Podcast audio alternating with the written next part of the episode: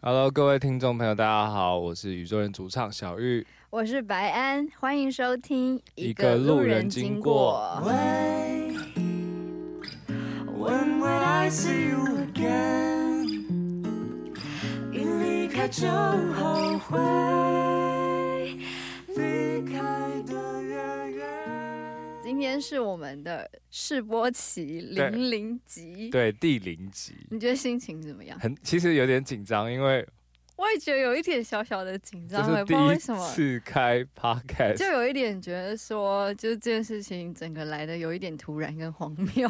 对啊所以不如我们现在先跟大家解释一下这个 podcast 的缘由以及为什么要叫这个 podcast 的名称好了。对，好啊。这个就是呃，会想要叫一个路人经过的原因，是因为有一天我是跟小玉我们在录 音室对，录音这样是子，的，然后那一天，不知道为什么我们两个人就极度的不想要录音，对，就不想想要要唱做，歌，不想要做正经的事情，不想做正事，对，对，就是觉得做什么都可以，就是不想要工作。然后刚好那天我有个很好的朋友，就是他从南美洲回台湾，就来录音室看我，因为他隔天就要回回去他的那个国家，然后他就来看我。然后那天我就也是心血来潮，我就问小玉说：“哎、小玉，你要嗯录那个 podcast 吗？”对然后你就答应了。我本人根本连想都没有想。